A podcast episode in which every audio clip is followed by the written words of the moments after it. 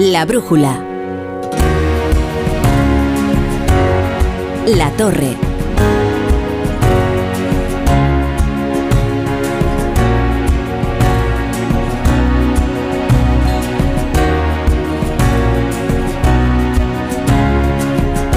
Onda Cero.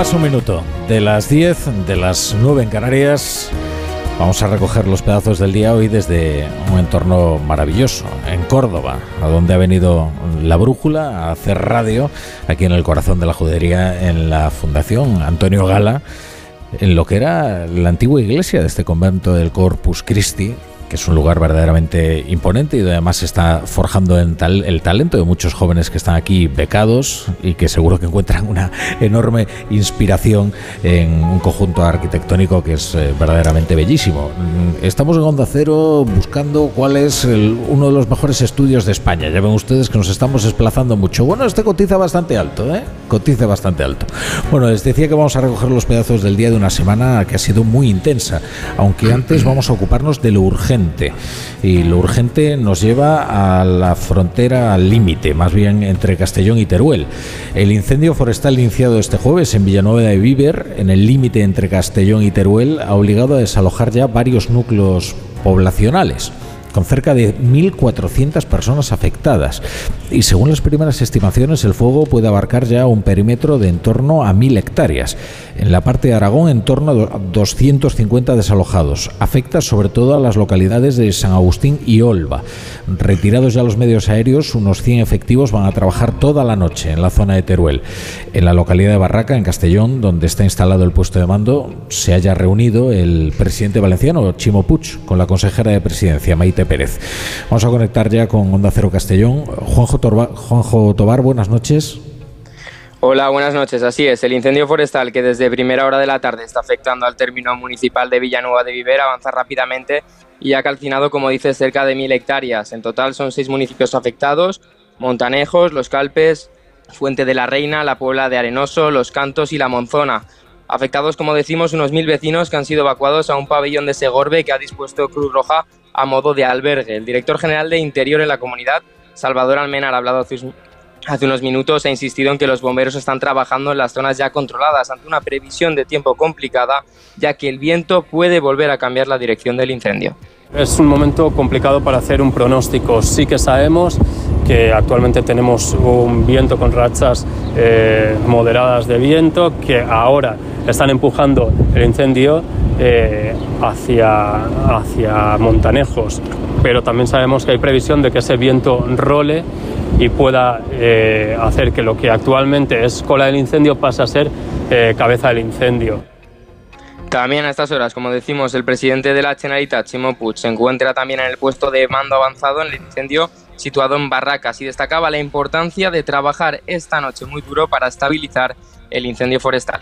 Lo que podemos decir es que se va a aprovechar y trabajar duramente toda la noche porque las condiciones meteorológicas son obviamente mejores y por tanto eh, se tendrá la, mejor actuación posible para que mañana a partir de las 8 de la mañana 18 eh, medios aéreos entren y consigamos durante el día de mañana, si todo va bien, por lo menos eh, ir avanzando hacia la estabilización. El presidente Puig, como decimos, se encuentra en Barracas, donde se coordina ahora mismo esta operación que estará activa durante toda la noche, sobre todo con medios terrestres. Por cierto, que Puig también ha hablado con el presidente del gobierno, Pedro Sánchez, quien en redes sociales ha enviado un mensaje de apoyo a los vecinos afectados, especialmente aquellos que han tenido que evacuar sus hogares. Bueno, ahora vamos a ver cómo está afectando esto a la parte de Aragón. Con Onda Cero Aragón, Luis Puyolo. Eh, ¿Qué tal? Buenas noches. Hola, muy buenas noches. Aquí en Aragón esta noche van a estar trabajando en la zona unos 100 efectivos terrestres, además de 5 autobombas y dos bulldozers. De momento, el gobierno aragonés descarta activar la unidad militar de emergencias en esta comunidad autónoma. 250 personas de las localidades de Olva y San Agustín van a pasar la noche entre la venta del aire y el polideportivo de Alventosa, donde Cruz Roja ha habilitado 70 camas. Todavía es pronto para evaluar la dimensión del fuego, pero las primeras estimaciones apuntan a unas mil hectáreas de superficie. Desde el gobierno aragonés nos recuerdan un incendio de estas dimensiones en marzo, pero ha confluido en este caso que el monte está muy seco, el fuerte viento y también las temperaturas que en la zona han superado hoy los 25 grados. Además, el fuego se ha iniciado en una zona de pinar donde hay un barranco, algo que los expertos califican como polvorín. Precisamente las brigadas de prevención y extinción de incendios que trabajan en la empresa pública Sarga están de huelga indefinida para exigir mejoras laborales. Han suspendido ya todas las movilizaciones previstas para mañana y se han puesto a disposición del gobierno aragonés para frenar ese avance de las llamas. Pues esta es, esta es la noticia, la preocupante noticia hasta ahora del incendio forestal que estaría abarcando ya un perímetro en torno a las mil hectáreas y que ha afectado a varios núcleos poblacionales en el límite entre Castellón y Teruel, en Villanueva de Viver, y, que cerca de 1.400 personas están, están afectadas. Vamos a seguir al minuto lo que está ocurriendo allí y se lo ofreceremos eh, aquí, aquí en la brújula. Ahora vamos a ver la, vamos a ver la tertulia. Eh, no ha pasado nada esta, esta semana, ¿eh? Y fíjense que todavía estamos a jueves, es decir, que todavía pueden ocurrir cosas. A ver, así abríamos este informativo y decíamos, todavía estamos a jueves. De repente empezaron a suceder noticias. Empezábamos el relato de actualidad hablando de los ecos de la moción de censura y decíamos, bueno, es que quizás Vox le ha servido el escenario perfecto para que comience la campaña electoral y se presente la candidatura de Yolanda Díaz. Bueno, pues en la Asamblea de Madrid parece que ha hecho lo propio, pero con Isabel Díaz Ayuso, a la que le ha permitido o le ha brindado la excusa perfecta para romper con, con, su socio hasta el momento de legislatura y empezar en solitario ya la carrera electoral hacia las elecciones del 28M. ¿Qué ha ocurrido? Pues que Vox se ha opuesto a, los, a las bonificaciones fiscales que tenía prevista en su plan fiscal Isabel Díaz Ayuso para los inversores extranjeros, para atraer a aquellas personas que quisieran invertir en Madrid. Eh, Vox dice que, claro, que eso discrimina a los madrileños y entonces, después de enzarzarse en un duelo dialéctico, justo en la última sesión de la Asamblea, han roto. Han roto y lo han hecho además con cierto estruendo y con palabras eh, bastante amargas. Tenemos también lo del Consejo General del Poder Judicial. Claro, es que ya nos habíamos olvidado hasta de, del Consejo General del Poder Judicial ha vuelto otra vez a nuestras vidas porque esta vez es el bloque progresista el que probablemente va a plantear un órdago, un desafío. Y es que harto de la situación de bloqueo que se mantiene desde el 2018, los magistrados de este bloque progresista es muy probable que eh, hagan una división en bloque y eso va a poner en dificultades el quórum necesario para tomar decisiones en el órgano y eh, vaya a precipitar alguna decisión para desbloquear de una vez por todas esta situación que se prolonga desde hace demasiado tiempo.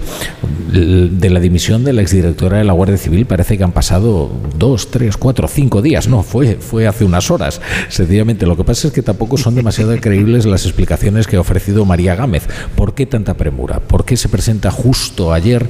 Eh, precisamente cuando ha terminado la moción de censura y parece que el gobierno debía estar aprovechando los réditos ofrecidos por esa fenomenal plataforma que le brindó eh, eh, Vox a, Pedro Sánchez que le permitió cambiar de tema después de unos días muy incómodos. Hoy sabemos, por ejemplo, por un medio, el, debate, que el, marido de, de, María Gámez había adquirido un ático de un millón de euros en Málaga, precisamente cuando estaba cobrando el OSERE.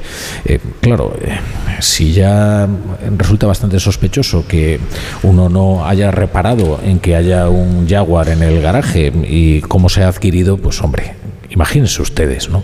Un piso de un millón de euros en Málaga. Hay decisiones respecto de la competición y, los, eh, los, los, atletas transgénero que pretenden ir a competiciones internacionales. Y es que el organismo internacional que regula las competiciones internacionales de atletismo ha prohibido la participación de aquellas atletas transgénero que hayan pasado la pubertad eh, masculina, siendo hombres, y que luego hayan transicionado hacia mujeres. Precisamente el día en que en Torlodones eh, se produce una polémica porque un, una concurrente transgénero, precisamente a las pruebas para entrar en la policía, ha, superado todos los, todos los récords porque claro, eh, compite en unas condiciones físicas que el resto de eh, concursantes, pues eh, desde luego no pueden ni siquiera alcanzar. Luego está lo del Barça, cuántos asuntos para debatir. Con Gabriel Sanz, buenas noches. Muy buenas noches, ¿cómo estáis? Bien, fantásticamente aquí en Córdoba. este, sitio es, este sitio es impresionante. O sea, esto, Mira, te, te invita a reflexionar. Tenemos un estudio maravilloso hace un clima que... ¿Para qué? Hay que traer tamames. Tenemos muchas noticias. ¿Tú crees? bueno, oye, Tamames ha demostrado una capacidad de resistencia. Has mencionado la noticia más importante del día, que es que Tamames ha puesto a la venta su discurso. Por favor, lo contamos ayer, Gaby. Sí, sí, ayer a la noche. Lo, puso ayer. Ah, bueno. Marisa Cruz, ¿qué tal? Buenas noches. Buenas noches, un placer. Que yo como me entero de que el libro está en Amazon. Ayer, ayer, que es que se había votado ayer la moción de censura, es que el tío lo tenía editado ya. Y con prólogo, y con prólogo añadido. Con, un prólogo añadido. 81 páginas. Lo tenía editado antes de pronunciarlo el tío. Así no daba las réplicas. Decía, bueno, hombre, yo esto no lo cobro. Luego hay que meterlo en la edición. Pero esto es Según acabó el debate, Pero esto es tremendo para Vox. O sea, te que decir, si ya, si ya tenía difícil venta el asunto, Ahora es que ya no es que sea distópico, es que es cómico. Javier Caraballo, buenas noches. Muy buenas noches. ¿Qué tal, hombre? Javier Caraballo es un hombre feliz, le encanta venir a Córdoba, además le pilla muy cerca. Sí, este sitio además es maravilloso, este mosaico que tienes a la espalda es fantástico y además eh, todo lo que decimos hoy eh, tiene eh, está acampanado por, esta bóveda fantástica. Pero el, genial equipo de sonido de nuestros realizadores de Onda Cero consiguen atenuar la reverberación para que al oyente le llegue el sonido con una nitidez espectacular. Pero es verdad que aquí parece que estamos declamando, ¿no? Entonces decía, parecía una homilía, porque es que esto era una antigua iglesia. Esto es el altar. Lo que pasa es que aquí ocurrió lo que ocurre tantas veces en Córdoba, que uno se pone a picar y resulta que lo que hay debajo eh, es más valioso que lo que había, ¿no? entonces, esto, por eso la gente no hace obras aquí en casa. Sí, a ver si me voy a encontrar aquí, yo qué sé. Algo y tengo que ponerlo A, la exposición a, pública. A un califa o yo qué sé, me encuentro Medina Zara de repente. Estas cosas. Bueno, eh, estaba, Gaby está verdaderamente em, asombrado por el fervor editorial, digo, de publicar y de editar de, y sobre todo de cobrar. de, hacer cajas, por el fervor de hacer caja. Eh, porque claro, tiene este libro ya en Amazon, pero es que hay otro en preparación, ¿eh?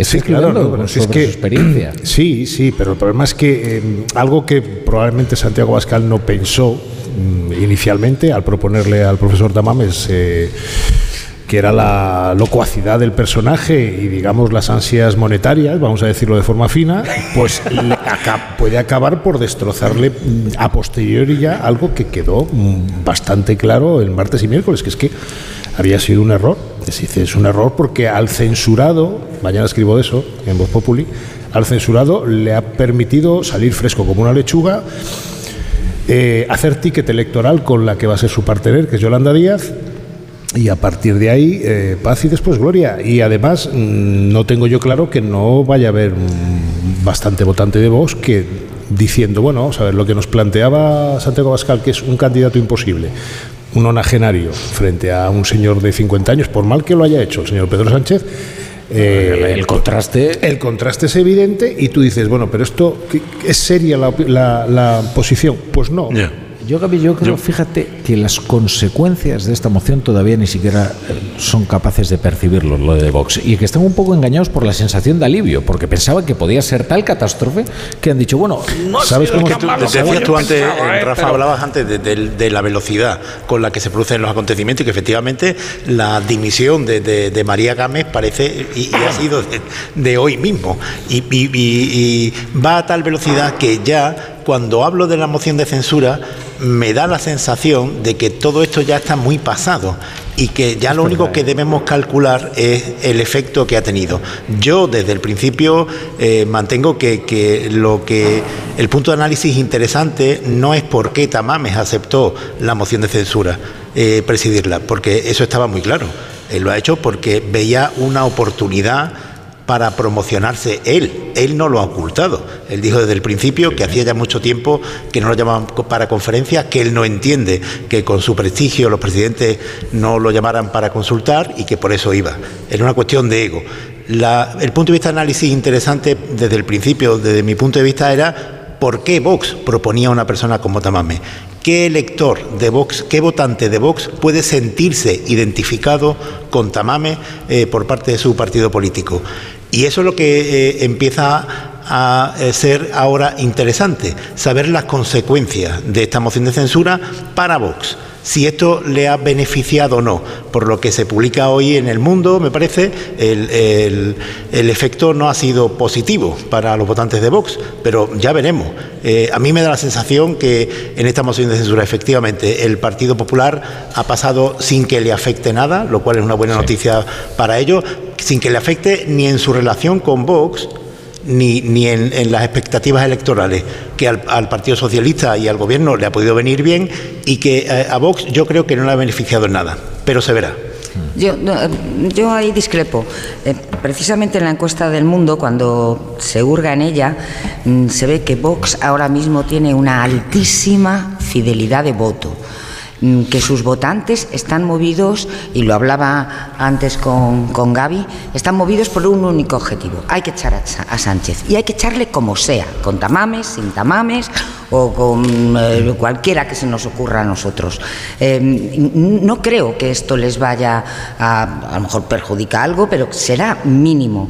Em, lo que yo creo que de la moción de censura sí que va a salir, y era una cosa absolutamente inesperada, va a ser una guerra en la izquierda, una guerra que ya se larvaba, pero que a partir eh, pero que a partir de que eh, Pedro Sánchez eligiera como pareja de baile, como ticket electoral, como muleta futura después de las elecciones a mm, Yolanda Díaz, eso ha desatado ya la caja de los truenos totalmente en el ámbito mm, más a la izquierda del PSOE. Yo creo que la ahí caja de los truenos que se guardan Galapagar, dices, ¿no? sí, por supuesto. Eh, bueno, ahí están ya con rayos y centellas, ¿no? En Galapagar. Eh, y yo creo que eso sí realmente va a tener consecuencias importantes mm, y que todo lo demás, la posición del PP absteniéndose, Vox haciendo esta patochada de presentar a Tamames que no iba a ningún lado, todo esto va a caer en el olvido en cuestión de una semana o diez días, pero lo otro no. Yo no lo tengo tan claro, Marisa, y te voy a decir por qué. Eh, mira, la, columna que hago mañana se titula Abascal y su chalet de Galapagar. Si os acordáis, hace cinco años, cuando se descubrió que Pablo Iglesias y, e Irene Montero, después de mm, atacar por tierra, mar y aire a todo aquel que tuviera una vivienda unifamiliar, no solo Luis de Guindos, sino cualquier político de la derecha y de la no derecha, se habían comprado un, lo que se llama un casoplón en Calapagar, pues tuvieron la ocurrencia de someterlo a referéndum entre sus militantes para revalidarse o no revalidarse. Participó el 26% porque el 74%, es decir, tres de cada cuatro, decidieron participar en ese bochorno. ¿Es lo mismo que lo que ha ocurrido con la moción de censura? Pues depende. Aquello fue un punto de inflexión para Podemos. Podemos ya no fue el mismo. Yo no sé si la moción de censura será un punto de inflexión para Bascal y para Vox, porque hay mucha gente fuera, fuera de los muros de Vox que están mirando hacia Vox, sus militantes, sus votantes, que es cierto que son muy fieles, ¿eh? como diciendo, pero ¿qué hacéis? ¿no? Sí, pero, esa, fidelidad, pero esa fidelidad, ¿cuánto puede alcanzar? Quiero decir, pues es un partido que es verdad que tiene un suelo muy vigoroso. Sí, igual que ese suelo tú no puedes. Y un solo objetivo, pero, Sánchez. Claro, pero hay, hay una parte, hay una parte de la que se nutre Vox, que es electorado adiestrado en el antisanchismo que va a tener que metabolizar el antisanchismo de alguna manera. Puede hacerlo a través de Vox con una sensación de cabreo y de enfado, pero lo más probable es que piense, vamos a ver, ¿cómo, ¿cuál es la forma de quitarme a este hombre de en medio? Luego además hay una gente que yo creo que se empieza a cultivar una nueva conciencia que rehacia las extravagancias. Hemos vivido una legislatura de tal hipertrofia política y de tal acumulación de sandeces que la gente dice, oye, yo sabes lo que quiero, normalidad, pero una normalidad aburrida. Y claro, eh, yo creo que esta semana ha tenido de todo menos normalidad. La encuesta más fiable para analizar todo eh, lo que tú estás diciendo fueron las elecciones andaluzas de junio del año pasado. En la que ya se puede ver y, se puede, con, lo que sucedió, se puede explicar mucho de lo que está pasando ahora. ¿Qué le ocurrió a Vox en, las elecciones andaluzas? que también con una extravagancia, que fue la candidatura de Macarena Olona, de la que se terminó arrepintiendo incluso Macarena Olona y saliendo de, eh, de, Vox, cuando tú presentas una extravagancia, eso lo que provocó es que muchos votantes de Vox se fuera al Partido Popular. El votante de Vox, los hay extremos que antes votaban a Vox al Partido Popular con la nariz tapada, porque eh, son más de derecha de lo que es el Partido Popular, pero eran votantes del Partido Popular. Y hay mucho en Vox que cuando se ve un PP normalizado, un PP en el que puede sentirse representado, vuelve a votarlo. Eso ocurrió en las elecciones andaluzas y puede volver a ocurrir. Y en la izquierda, en las elecciones andaluzas, ocurrió exactamente lo mismo que está pasando ahora.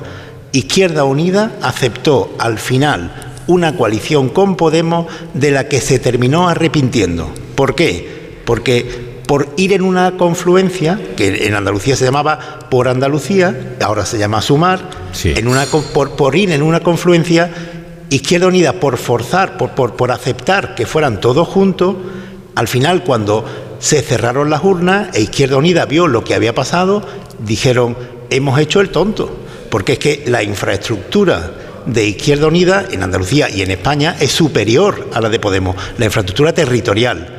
Y aquí sacaron cinco diputados. Yolanda Díaz solo pudo poner a una persona, la candidata, que es la única que salió. Podemos sacó tres y Más País sacó uno. Y cuando se cerraron las urnas dijeron, vamos a ver, hemos puesto los interventores, hemos puesto la sede, todo esto es nuestro y tenemos de cinco uno. Esto no le va a pasar a Yolanda Díaz. Ya le pasó con su candidata aquí y no le va a volver a pasar. Pero no, le, va a volver, a pasar, Javier, porque no se presenta a las elecciones de mayo, que yo creo que puede ser el gran error de, Yolanda Díaz. Claro, no, no, no, yo estoy hablando de, las, de, las, elecciones generales, ya, ya, que, es, toda la batalla. Pero tú sabes perfectamente, Javier, porque lleva muchos años como todos, que para ganar las generales, los grandes partidos PSOE y PP tienen una referencia básica en los ocho mil y pico ayuntamientos de toda España, en las 17 comunidades autónomas. Entonces, ¿cuál es el referente de Yolanda Díaz? De momento es humo. Podemos tiene unos referentes, los que sean, muchos o pocos. Pero es que Yolanda no tiene ninguno. Sí, sí, Izquierda Unida. El Partido Comunista. Es que esta vez. En Andalucía es fuerte. no, no, esta vez. Fuera de Andalucía es la única vez en el Parlamento andaluz que no hay un miembro, del, un, diputado del Partido Comunista, la única vez en la historia. Y lo que no va a hacer Yolanda Díaz otra vez es repetir un acuerdo con Podemos en el que Podemos le mangonee las listas electorales. Yo creo que no va a repetir, desde luego, Yolanda Díaz un acuerdo con Podemos. Pero no podemos analizar todo eso hasta que no veamos realmente qué es lo que sucede el 28 de mayo.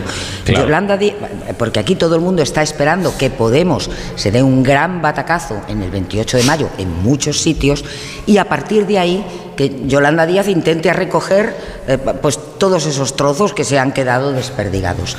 Vamos a ver si eso es posible, porque por el momento ni siquiera se ha presentado la candidatura y ni siquiera sabemos todavía en qué consiste esa plataforma Sumar, que tal y como decía Gaby, es todavía humo. Sumar es volver a Izquierda Unida. Intentar. Exactamente eso. Es Izquierda Unida vestida de lagarterana, vamos a decir. Izquierda Unida con, un, nombre nuevo, pero el concepto es el mismo. Izquierda Unida se eh, sumó a Podemos cuando Podemos tiraba como marca electoral, pero ahora que Podemos ya no tira lo suficiente como marca electoral, pues que Unida se repliegue a lo que, se repliega a lo que tenía antes. Pablo Iglesias que les dijo, acuérdate aquello Javier, de quedaros vosotros con vuestras banderas y dadme las televisiones, en un gesto absolutamente despreciativo al viejo PC y a la vieja Izquierda Unida, ¿va a volver ahora en posición subalterna? Y es la pregunta del millón. Yo creo que no. Vamos a ver, Pablo Iglesias va a sabotear esta candidatura como sea. Porque además su deseo es volver a la marginalidad y desde allí empezar a hacer política revolucionaria, que es lo que él considera que es la política, que es calle y medios. Punto. Porque la institucionalidad a él le aburre, le aburre que le mata, porque considera que es un juego además para burgueses. Si está en una deriva ya tan, tan ensimismada, que ya es que no le cabe, eh, tú dices, oye, ¿dónde empieza la disidencia en Podemos? Es que estamos viendo algunos colaboradores que eran, pero del cogollito, oye, estamos viendo denuncias que ha publicado hoy El Mundo de una eurodiputada a la que Pablo Iglesias le habría encargado nada menos que espiar a Miguel Urbán de anticapitalistas. Hombre, yo ya creo que esto es una paranoia que eh, es de un estalinismo muy avanzado. O sea, no, pero, bueno, estos son los procesos de Moscú, pero en Galapagar, porque resulta que ya no te cabe nadie. Pero, él, pero él no quiere esto. Quiero decir, Cayo Lara, Cayo Lara eh, Cayo Lara se resistía a rendir Izquierda Unida a Podemos. Esto es distinto. Esto no es un, un regreso de, aquella historia. No, no. Pablo Iglesias tiene un proyecto. Cayo Lara no tenía un proyecto. Cayo Lara tenía Izquierda Unida. Tenía Izquierda Unida. Sí, sí, pero, pero, eh, pero era un proyecto declinante, ¿no? Digamos. Pablo Iglesias no. Tiene un proyecto y no es Podemos tiene un proyecto que son sus televisiones, que son sus medios, que son las cosas, el dinero de Roures, que es el negociete de aquí, de allá, la coacción de aquí y allá, y una brigada de fanáticos a los que arroja contra todo aquel que, le contradice. Que si a Pablo Iglesias, eh, el hecho de que a Pablo Iglesias no le interesa el poder político, ejercerlo, lo demostró cuando alcanzó la vicepresidenta del gobierno y se fue. Se aburrió. Que, es algo eh, impresionante. pero que, en la izquierda, eh, el Partido Socialista en, esto, en este medio siglo de democracia que llevamos, siempre ha sido más sólido en la izquierda porque no tiene el virus del trotskismo que tienen todos los partidos que están a su izquierda. Y ahí la división es exponencial. Eh, el, el trotskismo, el virus del trotskismo, lo lleva a que cada vez eh, si hay una, una, dirección, un comité central con cinco eh, personas, el futuro, dentro de un año o dos, será que cada uno de ellos tenga su propio partido político. y, no tendrán ni militantes ni nada, pero, se van dividiendo cada vez más. Eh, yo siempre menciono, termino en un segundo, siempre menciono que, que la primera vez que Julián Quita aquí en Córdoba y imagina lo del problema que hay en la izquierda y propone Izquierda Unida, que se llamaba primero convocatoria por Andalucía, y después Izquierda Unida, había tres, cuatro partidos que él quería unir. Ahora hay 13 o 14. pero es que eh, Julián Guita nunca fue trotskista, empezando por ahí. No, claro, era comunista. no comunista nada que Pero que la idea es exactamente la misma que la de Yolanda Díaz. Yo voy exactamente la mía 40 años después. Yo voy a la reflexión que nos ha hecho Rafa al inicio del debate. Llevamos una, cuatro años de legislatura que es todo menos una legislatura, es una locura. Una locura en parte promovida o producida o, influenciada porque el socio minoritario del gobierno está en permanente combustión interna. Y eso, aunque ahora no estemos hablando de él, porque llevamos 20 minutos hablando de Izquierda Unida, de sus cuitas, que si Yolanda, que si Pablo, a quien más afecta es al, a aquel del que no estamos hablando, el PSOE, que es un partido institucional desde hace medio siglo y que a muchos de sus votantes, cuando ven que el presidente del gobierno no puede echar a una secretaria de Estado que dice las cosas que dice, Pan Rodríguez, respecto al tema, no ya de Bascal, de que si la madre tuviera que haber abortado o tendría que haber abortado, sino lo que dice de, la, de las mujeres, del sexo que tienen o dejan de tener, que yo no sé por qué se tiene que meter en la cama de nadie, y tantas otras cosas. Pues cuando, se ve que, cuando se ve que no se puede cambiar una ley del sí es sí, eh, en tiempo y forma porque hay una ministra que se niega. Todo eso pero lo han cambiado, corre en contra del contador del socio mayoritario, por más que ahora nos parezca que no. porque el votante del socio mayoritario es mucho menos correoso que el votante de Podemos. Yo, es que no lo veo así, porque, eh, a ver, desde el punto de vista de la izquierda, Tú, eh, desde el punto de vista de la derecha puedes pensar que la legislatura ha sido una locura, pero desde el punto de vista de la izquierda esta legislatura ha sido bastante productiva para ellos, para lo que se planteaban y han aprobado los presupuestos con más regularidad de lo que había aprobado el Partido Popular y han estado aprobando leyes con bastante normalidad para lo que hay. Lo que se ha demostrado dentro del gobierno de coalición, que no se va a romper, es que eh, Yolanda Díaz es un socio más fiable para el Partido Socialista que, que, lo puede ser lo de Podemos. Es normal que en un gobierno de coalición el socio minoritario pues eh, intente sacar cabeza y haga cosas que, que, al presidente del gobierno no le gustan y no lo puede eh, destituir, pero eso es normal. Eso pasa en todos los gobiernos de coalición. Tampoco en Castilla y León puede destituir al de Vox. Esto pasa exactamente igual en todas partes. ¿Cómo explicamos entonces que desde el 10 de noviembre del 80 del, del 2019, eh, fecha de la repetición de las elecciones generales, el PSOE, se haya ganado, el PSOE solo haya ganado una elección, que no fue el PSOE, fue el PSC, Cataluña. Bueno, pero eh, ¿estamos hablando del Congreso estamos hablando de las elecciones? No no no, no, estamos hablando de que un partido como el PSOE eh, primordial en la vertebración de la democracia española, quedó tercero en Galicia, quedó tercero en Madrid, perdió por goleada en Castilla y León y perdió por goleada. Pero que tú me estabas hablando del Congreso, del Congreso, de la legislatura. Estoy hablando del Lo de las elecciones ya veremos qué pasa. Y ya veremos, porque siempre advierto, desde mi punto de vista, no deis por muerto a Pedro Sánchez. yo no doy por muerto a nadie. pero, pero vamos a ver, el problema que tiene ahora mismo Pedro Sánchez es que efectivamente eh, el Partido Socialista es un partido sólido que tiene 140 años, que tiene una organización homologable y tiene de socio a alguien que no es un partido homologable, eh, no es comparable, entonces eh, no sabe ni siquiera cómo, cómo poder embridarlo. ¿Qué sucede? Que es que Yolanda Díaz está metida en ese núcleo, en ese núcleo que ahora se disgrega. Y todavía no sabemos si Yolanda Díaz, con su plataforma Sumar, va a ser capaz de construir algo realmente sólido que pueda hablar de tú a tú con el Partido Socialista. o, vamos, o vamos a no, o vamos a volver a las mismas. Una plataforma en la que cada uno es de su padre y de su madre y en la que volvamos a tener los mismos problemas. si estamos hablando de la sociedad del PSOE con Podemos. Y yo eh, ya empiezo a poner en cuestión que eso sea una sociedad. Bueno, por supuesto Quiero que no. decir, eh, Podemos todavía está representado en el Consejo de Ministros, porque tiene un grupo parlamentario, no sabemos cuántos de ellos le sigue siendo leales a Pablo Iglesias, pero que es necesario para sostener el gobierno. Pero es que hoy en su canal de tele, bueno, canal de televisión, su canal de YouTube, ¿no? Porque esta tele la verdad es que es una cosa, eh, vamos, esto recuerda... tétrica. Un poco tétrica, ¿no? O sea, hace falta iluminar, hace falta maquillar un poquito, ¿no? hay muchos brillos ahí. Yo lo comparaba con un cruce, ¿no? Entre la, tele de los escolapios y, un, canal local de Pyongyang, ¿no? Pero es así muy monocorde y tal. Bueno, pero los mensajes eh, los, los da, ¿no? ¿A qué ha dedicado hoy el día la televisión de, Pablo Iglesias? A hablar de la corrupción en la Guardia Civil y el PSOE. O sea, esto es el socio ¿eh? sí, del PSOE. En el día, después de que le haya dimitido María Gámez, en el día en el que se acumulan las dudas acerca de las verdaderas razones de la dimisión de María Gámez, de cuál es el alcance de la corrupción de su marido, de en qué, eh, de qué va a terminar todo esto, de por qué Grande Marlasca ha sobreactuado de tal manera al elogiar eh, a esta mujer como si fuera la mejor directora desde el, en fin, desde la fundación de la, de la Guardia. Él habla de la corrupción de la Guardia Civil y del PSOE. Es decir, de lo que más daño le puede hacer hoy al Partido Socialista. Y lo presentaban con risas. Claro, he estado escuchando. Hombre, un nuevo caso. Claro. Qué, curioso y qué sorprendente. Claro, yo me pregunto, alguien que tiene un medio de comunicación así, ¿no?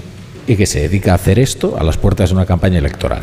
¿Acaso quiere que se reedite ese gobierno de coalición o lo que está es saboteándolo? Porque yo me inclino por lo segundo, porque lo normal es que tú digas, bueno, se aproximan las elecciones. ¿Qué ha ocurrido con Pedro Sánchez?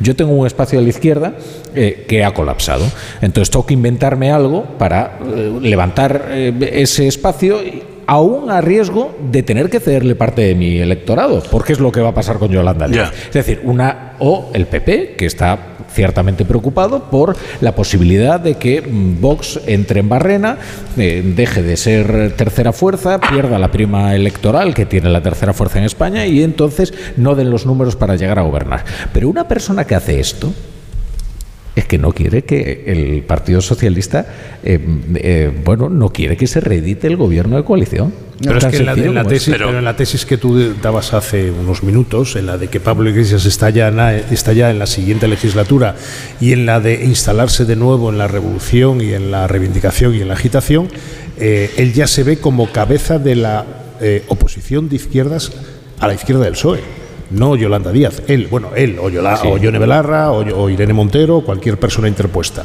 Entonces, en esa lógica tiene, hay una lógica. Lo que no hay hasta ahora es una lógica en Sumar y en Yolanda Díaz, porque para empezar, llega tarde. Para empezar está llegando tarde, porque esto tendría que claro, tendría que haber, Y, y, segundo, y segundo, tendría que haberse presentado a las elecciones municipales y autonómicas, porque no nos olvidemos de una cosa. Si a Podemos le va muy mal el día 28 de mayo, no habrá reedición de coaliciones de izquierda, no ya en la Moncloa, en Sevilla, en tantos otros sitios. Con lo cual, el día 29 ya pueden negociar lo que quieran, que entonces el presidente del gobierno será un señor que se llama Alberto Núñez Fijo. Bueno, ya veremos. Eh, eh, quiero decir, a, la pregunta que hacías tú, Rafa, de si eh, la coalición se, se, podrá reeditar en el futuro, si suman, si suman, se reeditará con seguridad ah, en el Congreso y tal. y luego hay algo más complicado, que es intentar entrar en la cabeza de Pablo Iglesias. porque es muy complicado? Porque es que eh, este señor, eh, bueno, hablábamos antes de Tamame, es que la mezcla de paranoia política, de ensimismamiento. No, comparemos. Claro, no, no, pero, pero él solamente seguía por su interés personal. Y, y, una persona que está en política, pues se le presupone cierta vocación de servicio público. Por lo menos tiene que ser eso. Y este, a lo que ha renunciado, es justamente eso. Cuando llegó y cuando tuvo la posibilidad de hacer algo, se fue y si lo miramos con perspectiva, este tipo llegó a la política, subió en la escala social de forma considerable, ahora tiene sus medios de comunicación o pretende consolidar esto y siempre tendrá este entorno de enriquecimiento personal, no otra cosa. Hay un libro de Carl Smith, del famoso jurista nazi y que luego, bueno, elaboró eh, un gran intelectual, ¿eh? Smith, pero que, le gusta mucho y le inspira mucho ¿no? a Pablo Iglesias. Este libro se llama Teoría del Partisano, es muy pequeñito ¿eh? y toma como referencia la lucha de los partisanos para expulsar a los franceses en, en, la guerra de la independencia en España. ¿no? Es muy interesante porque también hace un análisis del leninismo y tal de verdad, tiene algunas frases que definen de tal manera, digamos, el inconsciente político de Pablo Iglesias que asusta. Pero yo tengo que poner unos anuncios, no hablar de Carl Smith, así que venga. La brújula. La torre. Onda cero.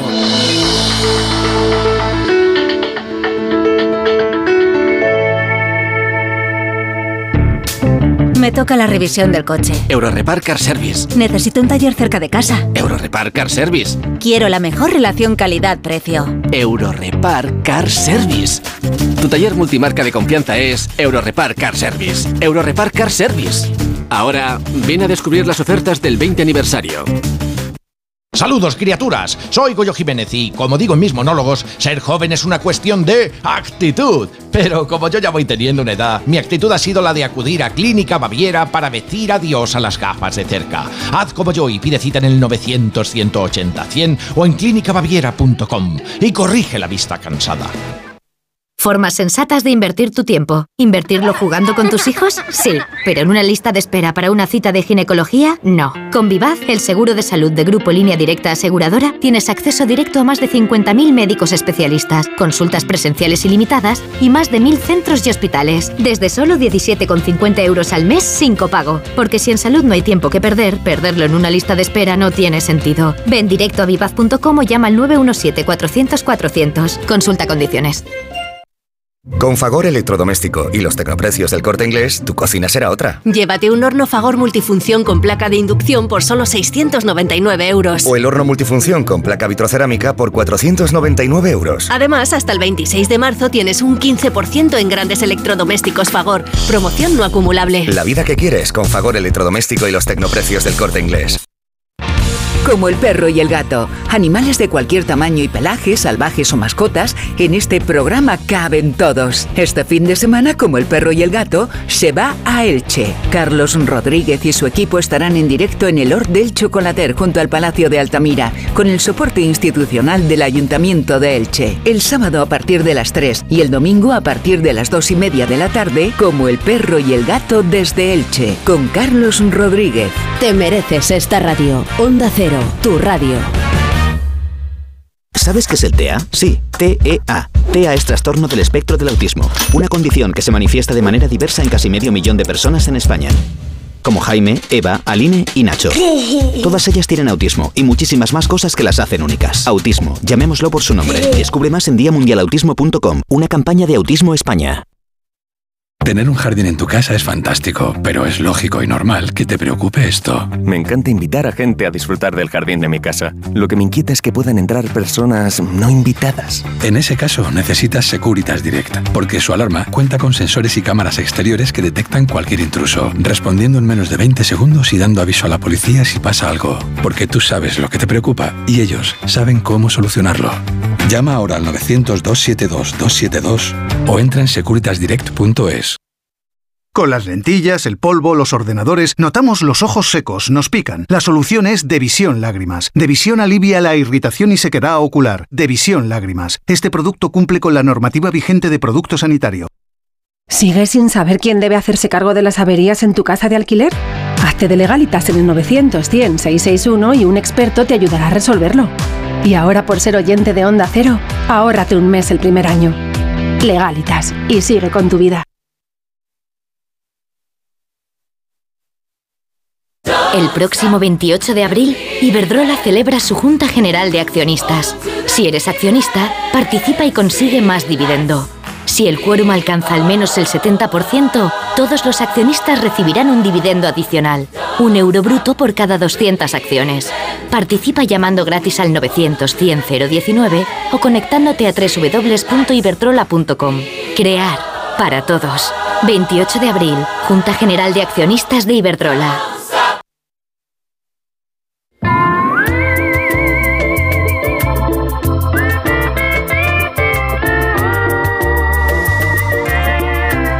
Acostumbrado a la intensidad y los estruendos del día a día, hay algo que dé más tranquilidad que conducir tu coche eléctrico asegurado por línea directa. En línea directa son líderes en eléctricos, por eso te dan un todo riesgo con franquicia para coches eléctricos por un precio definitivo de 249 euros y también para híbridos enchufables. Además, ahora puedes asegurar tu moto eléctrica por solo 119 euros. Ve directo a lineadirecta.com o llama al 917-700-700. El valor de ser directo. Consulta condiciones. En Onda Cero, La Brújula, Rafa La Torre.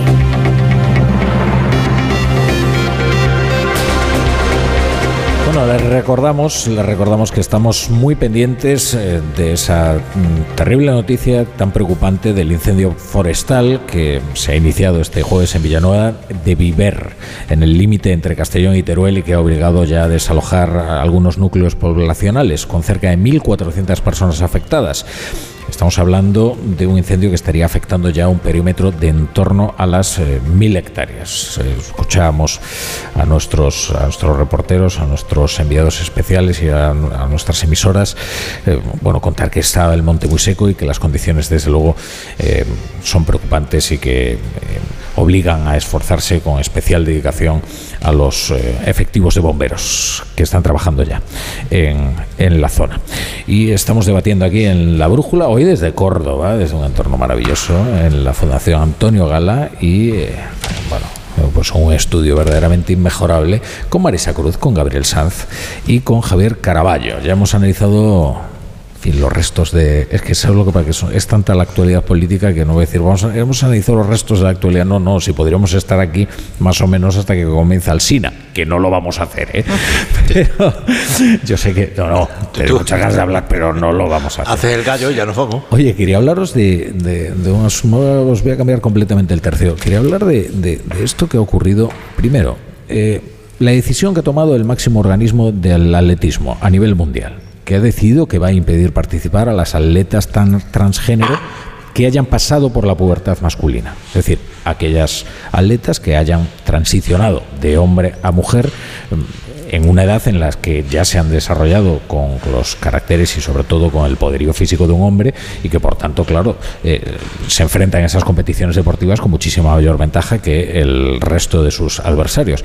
Esto lo ha confirmado Sebastián Coe, el presidente de la World Athletics, y bueno, es un cambio desde luego de paradigma en lo que se refiere a las decisiones que toman las distintas federaciones para lidiar con este asunto. Luego se ha producido además una polémica en Torrelodones, eh, en las oposiciones creo que es al cuerpo de policía. Municipal. Al cuerpo de policía municipal, si yo no me equivoco. Vamos a ver cómo todo el mundo sabe, no son los mismos eh, baremos los que se le exigen en las pruebas físicas a las mujeres y a los hombres. ¿Qué ha ocurrido? Que pues un, hombre pidió eh, además un un, acta notarial, eh, eh, pidió eh, el, cambio, el cambio de género, se presentó a las pruebas como mujer y claro, ha batido todos los récords, ha dejado atrás a, cualquiera del resto de competidoras o aspirantes a ese puesto en la policía y ha obtenido el puesto. Y entonces hay una enorme polémica porque consideran que lo ha hecho precisamente para eso Y esto nos decían, Gaby, que no iba a ocurrir. básicamente, en la prueba de lanzamiento del balón medicinal, que es lo que desata toda la gran polémica entre el resto de participantes y este hombre que dice ser mujer, es que cuando le toca lanzar el balón medicinal, eh, en vez de usar el balón de hombre, que es de 5 kilos, usa el de mujeres de 3, con lo cual él compite como mujer con balón de mujer siendo hombre, hormonal y, fisiológicamente. Y evidentemente batió todos los récords de mujer, con lo cual en eso está puntuado de más. Hablamos, hablabas Rafa del tema de la Federación Internacional de Atletismo. El tema del deporte es sangrante, pero es que esto es sangrante en grado sumo porque pone a las mujeres en inferioridad de condiciones a la hora de competir por un puesto de trabajo público y no sé si también privado, pero público por lo menos en una oposición. Y eso es muy preocupante en términos de país. Pero fíjate, en este caso además es que mm, ha sucedido algo que es especialmente llamativo. Este señor se presentó a la primera prueba en enero como hombre. Es decir, eh, estas oposiciones al tienen varias pruebas. La primera, en enero, la pasa como hombre. Y esta segunda, que creo que fue la semana pasada, ya la pasa como mujer, es decir, entre una y otra, él ha mm, solicitado en el registro el cambio de género eh, y le ha permitido aquí, tengo los detalles, dice un total de 391 personas, estoy leyendo la noticia de 20 minutos, un total de 391 personas se presentaron al examen teórico que se celebró el pasado mes de enero. Entre ellas realizó la prueba la persona protagonista de la controversia. Se presentó a la primera fase como varón, tal y como se indicaba en su DNI. Sin embargo, dos meses después, a la hora de realizar la parte física, ha argumentado que es mujer a través de una solicitud de cambio de sexo, tal y como permite la recién aprobada ley trans del Ministerio de Igualdad. Claro, sí, sí, y, esto se venía advirtiendo. Cuando empezamos en, los periódicos, en los medios de comunicación, en las radios, en las teles, a informar de la ley trans, em, em, pues todos tuvimos conversaciones con eh, diferentes asociaciones que se, eh, eh, especializadas en estos mm, temas de transexualidad. Y yo hablaba con una de ellas y me explicaban el caso que sucedió en México, en el que justo antes de unas elecciones, 17 hombres, para entrar en las listas electorales, dos semanas antes registraron que tenían un sexo diferente. y, y, eran 17 señores con mostacho pero eh, no, no, sí, sí, y, presentaban el, acta notarial o el acta del registro diciendo que eran mujeres y se presentaron a las listas como mujeres. Hubo un quilombo pues monumental y al final pues se impugnó. Era en el estado, no sé si era en el Doasaca, creo recordar, y se impugnaron. Pero eh, esto ya había sucedido y ahora vemos pues que vuelve a suceder. Es decir, que se hace. Tenemos la Federación de Atletismo y tenemos la Federación también de Natación. Quiero decir, o sea, hay o sea, negar el problema. yo digo, oye, vamos a abordar el problema, pero lo que no vamos a hacer es negarlo. Y, aquí lo que se está diciendo es, oiga, esto no va a pasar bajo ningún concepto. Y dices, bueno, eh, no veremos si pasa o no pasa. A ver, mirando lo que está ocurriendo con, con cierta perspectiva, si nos distanciamos, es normal que en un momento como el que estamos viendo, de, reconocimiento de derechos que nunca han existido en la historia, pues puede haber alguna controversia de esta naturaleza y tampoco eh, eh, acertamos a, definirlo exactamente porque estamos demasiado pegados al, cambio y no se ve. Eh, dar la impresión de que con la ley trans hay cambios, eh, colas y, que todo el mundo se va cambiando de sexo, no habrá, eh, algunos casos, pero no es lo normal que la gente a su antojo un día sea hombre, a los días siguiente mujer. Es verdad, pero la ley no puede tener espacios para la impunidad. Vale pero, vale, pero lo que estoy diciendo, Marisa, es que no se puede dar la impresión de que esto es un cachondeo porque no está sucediendo. Y hay algunos casos que, que, evidentemente eh, pues no se pueden aceptar, como el de las oposiciones que, que, estáis narrando. Me da la sensación, en cualquier caso, que el punto medio y de cordura en todo esto lo van a poner las competiciones deportivas estoy seguro que va a llegar antes el acuerdo y el entendimiento en las competiciones deportivas que en este tipo de, asuntos que afectan a la vida civil. Lo que pasa es que mm, yo ahí pongo un pero, ¿eh? y es que cómo lo, cómo lo paras. Es decir, eh, la ley trata de evitar también la discriminación laboral de las personas transgénero. De manera que, como tú impides que este ciudadano o ciudadana que se presenta primero como hombre, luego se presenta como mujer, no acceda en términos eh, estrictos de mujer en las mismas condiciones que el resto. Eh, porque es que la, la, ley así lo estipula. O sea, como dice Marisa, eh, si yo lo entiendo, a mí, francamente, también me, resulta muy desagradable ¿no? cuando se trata de, no, y ahora van todos a cambiar. Ya, el problema es que la ley no flota en el éter, ¿no? O sea, hay una arquitectura jurídica donde se encaja y afecta a otras leyes y sabíamos que esto iba a tener algunos conflictos, ¿no?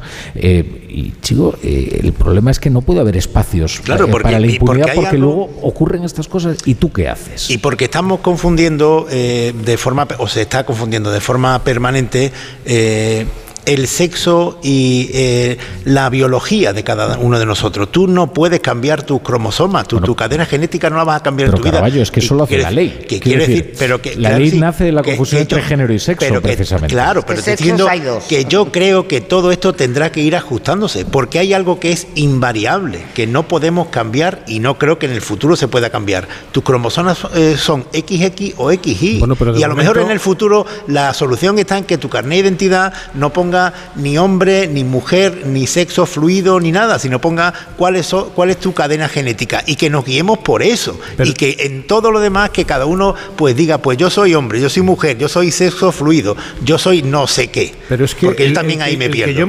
Pero hay algo que no se va a poder cambiar nunca, que es la cadena genética, XX, XY. ¿Y eso? Sí, pero, eh, lo fundamental, yo creo lo más confuso precisamente de esta ley, es que eh, es la que no establece ninguna distinción entre sexo y género. Hace desaparecer la frontera entre sexo y género. Siempre se había considerado que el sexo efectivamente es binario, excepto en casos muy, muy, muy, muy raros, en los que sí tiene que haber una asignación de sexo porque eh, tiene pues eh, los atributos de ambos sexos, pero es que son casos tan, tan raros que, prácticamente ni, ni se contemplan. ¿no? Se consideraba que el sexo es binario y se consideraba que, en cambio, el género sí admitía toda una gama de grises porque una persona puede ser más afeminada o puede, o puede ser eh, pues más viril, como se solía decir, ¿no? Ahí sí que se admite una gradación, pero no más hombre o más mujer, ¿no?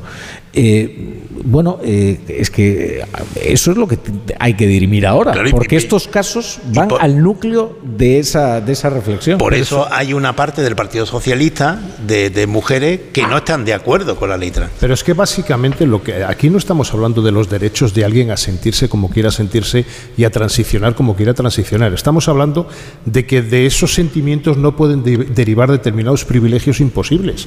O sea, tú no puedes ser como hombre considerado mujer para luego competir como mujer eh, y dejar a las demás mujeres en inferioridad de condiciones, que es de lo que estamos hablando en esto. Es decir, no estamos hablando de los sentimientos de cada cual, cada uno se puede sentir como quiera. yo, yo niego la mayor. Yo creo que desde 2007, primera, eh, la primera ley trans que hizo el gobierno Zapatero, aquí se han estado eh, cambiando de, de, sexo mil personas al año y además con cargo a la seguridad social. Y muy bien, y yo creo que no ha habido grandes problemas. ¿Qué ha ocurrido con esta ley? Pues que en la medida que ha entrado en el terreno de los grises, que diría Rafa, ha eh, empapado de gris todo el resto de la legislación y todo el resto de la legislación administrativa. Y cuando se hacían los famosos reportajes que se han hecho hace un mes, acuérdate, Javier, esos de colas para cambiarse de sexo, hombre, yo creo que también había un punto de exageración, pero hay un punto de picaresca. Porque hay gente, como este señor de Torrelodones, que se presentó, que decía Marisa, siendo hombre para la primera prueba y quiere ser mujer para la segunda porque le beneficia un balón medicinal de 3 kilos y no de 5. Esto es así. Pero un pícaro de Torrelodones no desacredita a un colectivo. Bueno, no, no, si yo no estoy intentando desacreditar a ningún colectivo, digo que eh, eh, echa la ley, echa la trampa. pero tú sabes que cuando, ¿sabes lo que pasa? Que cuando un pícaro echa a correr, eh, de repente aparecen muchos pícaros detrás tratando de, tomar ese mismo atajo. Mm, digo porque y sobre todo ahora en, en, la que, digamos, el efecto llamada no requiere tampoco de un gran altavoz. Sí, sí, pero, pero que Rafa, que, decía antes que, estamos demasiado cerca de, los cambios, como eh, incluso para, para, analizar la evolución, y que creo yo que todo esto va a venir, el asentamiento de toda esta legislación va a venir a través del, deporte. Estoy convencido. Mm. Bueno, vamos a hacer una, una, pausa muy brevita y ya enseguida seguimos con más asuntos que se me van acumulando. O sea, que os voy a preguntar de qué queréis hablar, si de la directora de la Guardia Civil, del Consejo General del Poder Judicial. Eso está bien. Como queráis, pero yo si queréis ahuyentar a toda la audiencia, pues hablamos del Consejo General del Poder Judicial, pero... Bola, bola. La brújula. La Torre.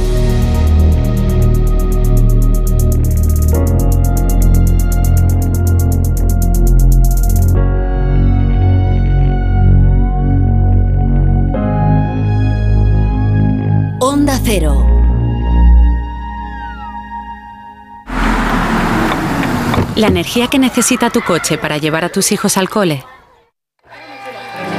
y la que necesitas para hacerles el desayuno en casa, conectadas para ahorrar y hacer tu vida más fácil. Contrata la energía de tu casa con Repsol y ahorra desde 5 hasta 20 céntimos por litro en tus repostajes pagando con Wilet. Esto es conectar energías. Más información en Repsol.es o en el 900 102 002. Dos cositas. La primera, me he quedado tirada y has tardado en venir a por mí. La segunda, yo me voy a la mutua. Vente a la mutua y además de un gran servicio de asistencia en carretera, te bajamos el precio de tus seguros, sea cual sea. Por esta y muchas cosas más, vente a la mutua. Llama al 91 555 5555. 91 555 5555. Condiciones en mutua.es. Buenas noches. En el sorteo de mi día de la 11 de hoy, la fecha ganadora ha sido 18 de febrero de 1937. y el número de la suerte, el... El 6. Recuerda que mañana, como cada viernes, tienes un bote millonario en el sorteo del Eurojackpot de la 11. Y ya sabes, a todos los que jugáis a la 11, bien jugado. Testimonios reales. Yo soy Marciana. Yo soy Lali y somos amigas. ¿Cuánto que nos conocemos? Mucho tiempo, ¿verdad? Hemos ido a todos los sitios juntas. Y luego, al, al cabo de los 20 años, nos hemos encontrado Nos hemos vuelto a encontrar. La residencia de Chapó. Me acogieron a mí aquí así. Y desde entonces, feliz. Pero no puedo hablar porque me emociono. Mi residencia es mi casa. Comunidad de Madrid. En abril abre sus puertas el Real Teatro de Retiro. Descubre el nuevo teatro en Madrid para disfrutar en familia de espectáculos junior del Teatro Real. Cuentos musicales, títeres, danza y ópera. No te pierdas la inauguración de la temporada desde el 15 de abril con la ópera para niños La Cenicienta. Entradas ya a la venta de 15 a 20 euros. Más información en realteatroderetiro.es y teatroreal.es. El arte llama a tu puerta con la Red Itiner, la red de exposiciones itinerantes de la Comunidad de Madrid. Diez muestras acercan a tu municipio grandes artistas como Picasso, la fotografía de la movida madrileña o la trayectoria del actor José Luis López Vázquez. Infórmate en comunidad.madrid barra cultura. Comunidad de Madrid. ¿Pensando en renovar tu baño? Ahora es el momento. Te esperamos del 21 al 28 de marzo en la semana sin IVA de Coisa Sanitarios. Descubre las últimas tendencias en azulejos, muebles, mamparas, calefacción. Las mejores marcas a los mejores precios. Sin IVA. Renueva tu baño. Renueva tu vida. Encuéntranos en grupocoisa.com. Coisa. Nos mojamos por ti. El principal riesgo del colesterol elevado son las enfermedades cardiovasculares. Ponte en guardia con una dieta saludable, ejercicio físico y Nivecol Forte, con coenzima Q10, levadura de arroz rojo y fitoesteroles vegetales concentrados que con una ingesta diaria de 800 miligramos contribuyen a mantener niveles normales de colesterol sanguíneo. Nivecol Forte, de laboratorios. Consulta a tu farmacéutico dietista y en parafarmaciamundonatural.es. Cecchini es el vermut artesano y tradicional de Madrid. El vermut de toda la vida con la calidad y sabor de siempre. Pídelo en tu bar o terraza preferidos, de grifo o botella. También puedes comprarlo en las tiendas de tu barrio y en vermutcecchini.com. Su sabor te conquistará. Vermut Cecchini, tu vermut. Hoy el mercado laboral exige mucho más que conocimientos. Con el modelo Learning by Doing de la Universidad Nebrija, los alumnos mientras estudian pueden participar en proyectos de innovación únicos. La mejor forma de terminar la carrera con experiencia. Infórmate en nebrija.com. Universidad Nebrija, haz algo único. Empresa patrocinadora del quinto centenario Antonio de Nebrija. Clínica Oliver y Alcázar. Especialistas en implantes para pacientes con muy poco hueso. Cirugía mínimamente invasiva con prótesis definitiva en un mes como máximo. Diagnóstico gratuito y financiación. Consulte su caso en el 91 564 6686 o a través de la página web oliverialcázar.com. Más de 30 años de experiencia. Descubre con gente viajera el Parque Arqueológico del Cerro de las Cabezas. El programa se hará el 26 de marzo desde el albergue, rehabilitado por el Ayuntamiento de Valdepeñas y cofinanciado por el Fondo Europeo de Desarrollo Regional FEDER. Acción integrada en el marco del Programa Operativo Plurirregional de España 2014-2020. Una manera de hacer Europa 2 Edusi Valdepeñas Son, con el patrocinio del Ayuntamiento de Valdepeñas y la colaboración de la Junta de Comunidades de Castilla-La Mancha. El domingo 26 de marzo a partir de las 12 del mediodía, gente viajera desde el Cerro de las Cabezas en Valdepeñas, con Carlas Lamelo. Te mereces esta radio. Onda Cero, tu radio. Como el perro y el gato. ¿Necesitan las eh, mascotas, los perros, los gatos, higiene dental? ¿Creéis que es importante y que conviene hacerle una ecografía y descartar que sea cualquier otra patología? ¿Le puedo dar medicinas de persona a mi perra? Todas las respuestas los fines de semana con Carlos Rodríguez. Como el perro y el gato. Sábados a las 3, domingos a las 2 y media de la tarde y siempre que quieras en la app y en la web de Onda Cero. Patrocinado por Menforsan, los especialistas en cuidados, higiene y cosmética natural para las mascotas. Te mereces esta radio. Onda Cero, tu radio.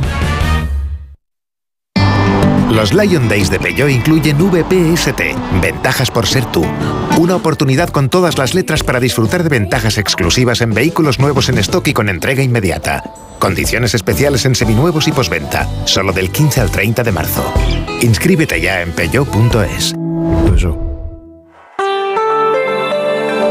La brújula. La torre.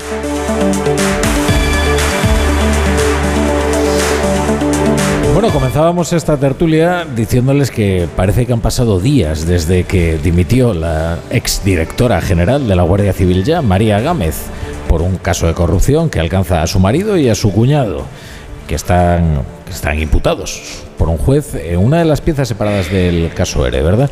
Eh, en esta investigación en la que se habla bueno, de unas transferencias de fondos por parte de empresas que pudieron beneficiar efectivamente a este cuñado de María Gámez. Hoy teníamos algunas noticias más, por ejemplo esta que publica el, el, debate, ¿no? Y es que la exdirectora de la Guardia Civil se había comprado un ático de un millón en Málaga, precisamente el año en que su marido cobró de los de los ERE.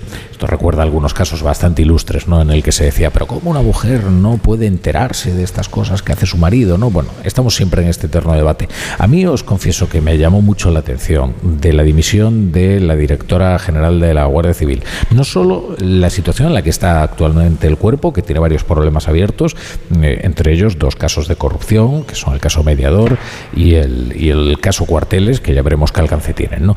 Pero también el momento que se eligió, la premura con la que se hizo, la diligencia con la que se hizo y que Grande Marlasca, no sé, hizo una, mm, un elogio tan sobreactuado que todo llamaba a la sospecha, francamente. Y la puesta en escena, Rafa, con que se hizo. Cuatro tenientes generales detrás de la directora general de la Guardia Civil que dimitía por un caso particular Privado, sí. Dices, ¿pero qué hacían allí cuatro entorchados de la Guardia Civil? Si no era un caso de la Guardia Civil, porque no lo era. Aparentemente, hasta, hasta lo que sabemos, no lo es. dices, tanta sobreactuación, tanta puesta en escena, me voy porque quiero defender a la Guardia Civil. Oye, pues te están acusando de otra cosa que no tiene que ver, tiene que ver con un tema de los ERE de Andalucía que no tiene que ver. Y luego Marlasca, yo creo que después de la información que dan los compañeros del debate del piso del millón de euros en Málaga, hombre, mmm, tiene que estar arrepintiéndose de lo que ha dicho, lo de la mejor directora de todos los tiempos de 170 años de Guardia Civil. Mejor que el Duque de Ahumada. Es que yo. yo es que, es que lo dijo él, le preguntó un periodista, dijo, mejor que el Duque de Ahumada, dijo, mejor. El problema que tiene la hipérbole en política siempre es esa. Es decir, que ahora tienes que dar explicaciones de la hipérbole. Dice, oiga, será muy buena, pero mire lo que dicen los compañeros del debate. Y ahora hay que dar explicaciones de por qué. ¿No? Pero Marlaska no es muy dado a dar explicaciones. ¿eh? Bueno, ya, pero, pero aquí quedas en evidencia como ministro del Interior. Y, y, y, la gente empieza a sospechar, oye, que hay que ocultar en la Guardia Civil, que probablemente no haya que ocultar nada, no. simplemente que es una puesta en escena de una directora saliente con un ministro que se le calienta la boca en los elogios para justificar eh, una salida inopinada que se decide casi en los despachos del Congreso del Gobierno, porque se decidió casi ahí entre el presidente y el ministro del Interior para, digamos, él dice, hay una, es una medida de profilaxis hmm. excesiva o algo así, no me acuerdo cuál es la expresión no, que utiliza. Dijo pero dices, oiga, y que era injusta pero necesaria. Bueno, pero vamos a ver, eh, bueno, si es injusta, ¿por qué la tomas? Bueno. Digo él y el presidente. Claro. A ver, eh, el personaje María Gámez. María Gámez eh, tiene una vinculación muy estrecha con eh, Marlaska. Y yo me creo la versión que está circulando sobre la que ha sido el propio Pedro Sánchez de Moncloa el que ha forzado la dimisión de María Gámez y no tanto Marlaska. Eh, Marlaska, eh, María Gámez estuvo, eh, es una política que estuvo en, los últimos años de, Susana Díaz, pero fue de las que se pasó primero al sanchismo. Ella apoyó a Pedro Sánchez y cuando Pedro Sánchez ganó las primarias, le dieron la subdelegación del gobierno en Málaga. Hizo mucha amistad con Marlaska en un suceso que, en cuanto lo mencione, lo recordaréis, que fue a principios de 2019. En Totalán, un pueblo de Málaga, un niño cayó por, por un, por un pozo y aquello fueron dos semanas que en España no se hablaba más que del rescate de, de, de Julen, que, que, fue el niño que, que, cayó y murió y se eh, rescató por aquel pozo que le parecía increíble que hubiera podido caber el cuerpecito por aquel, eh, por aquel eh, pozo. Marlaska era ministro del Interior de hacía muy poco, ella su del gobierno, y ahí hicieron una gran amistad. Tanto que después fue él quien la promovió para la Dirección eh, General de la Guardia Civil. Eh, en, algún suceso como el de eh, Pérez Cobo, que, María Gámez metió la pata con, un escrito en el que decía que eh, lo apartaba por, porque, por falta de confianza o por cuestiones, porque no sé si era, mencionaba algo de había perdido la confianza política o algo de esto, pero era un, un escrito desafortunado. También la apoyó y la hubiera apoyado también ahora. Yo creo que Pedro Sánchez, después de lo del Tito Berni, y siempre en el entorno de Pedro Sánchez ha dicho que e-, es especialmente escrupuloso con todo lo que tenga que ver con corrupción, que no quiere verse afectado por nada de esto. Pedro Sánchez.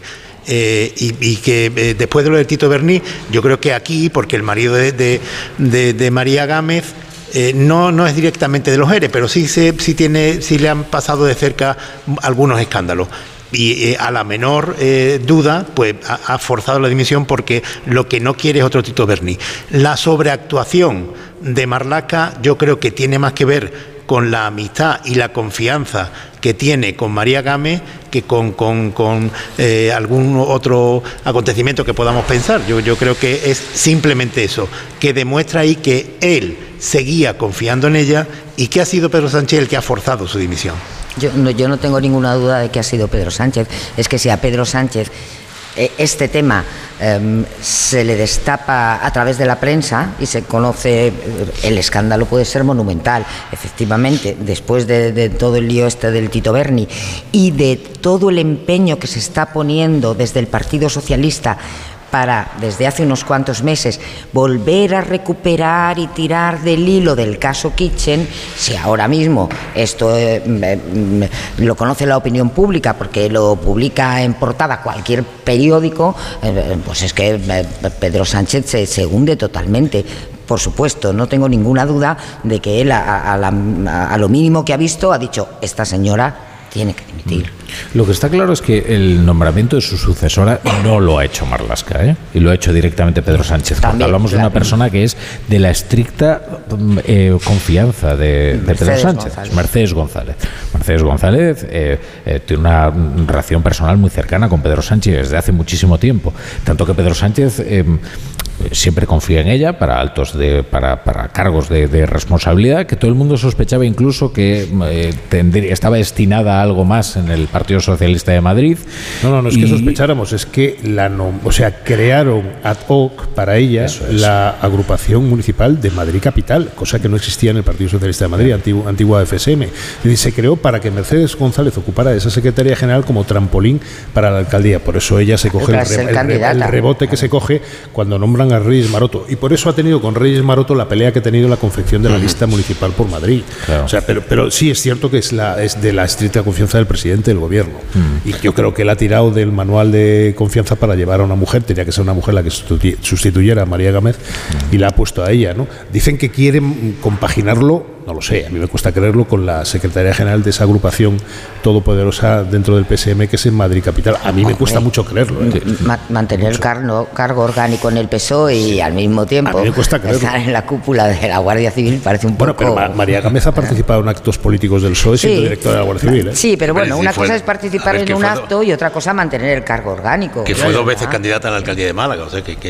Sí, sí, no, bueno, y ahí tenemos a Dolores Delgado.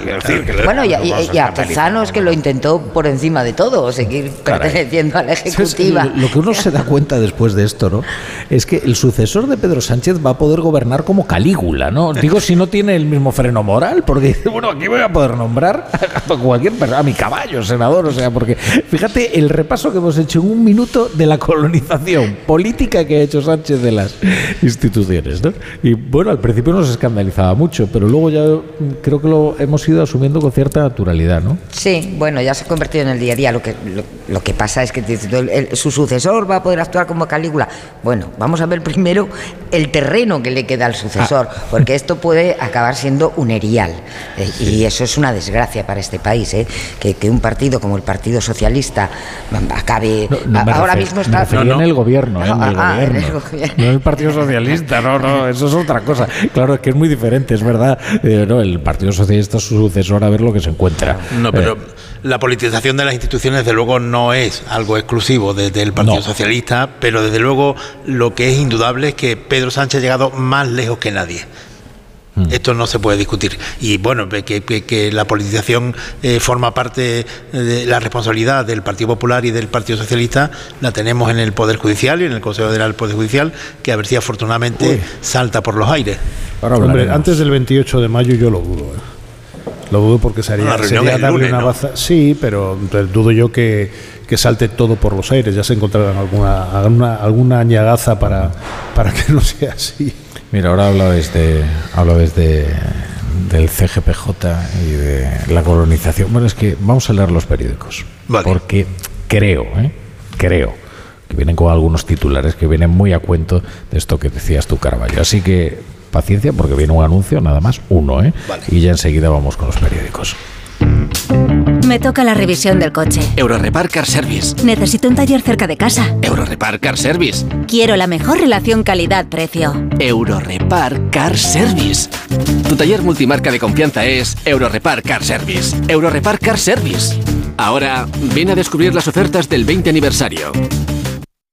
La inflación subiendo, la gasolina y el diésel por las nubes. Ser autónomo no es fácil, pero si tu vehículo es tu herramienta de trabajo, asegúralo con línea directa que te lo pone un poco más fácil. Tendrás asistencia en viaje, atención y defensa jurídica y un cheque de combustible de regalo. Ven directo a lineadirecta.com o llama al 917-700-700. El valor de ser directo. Consulta condiciones.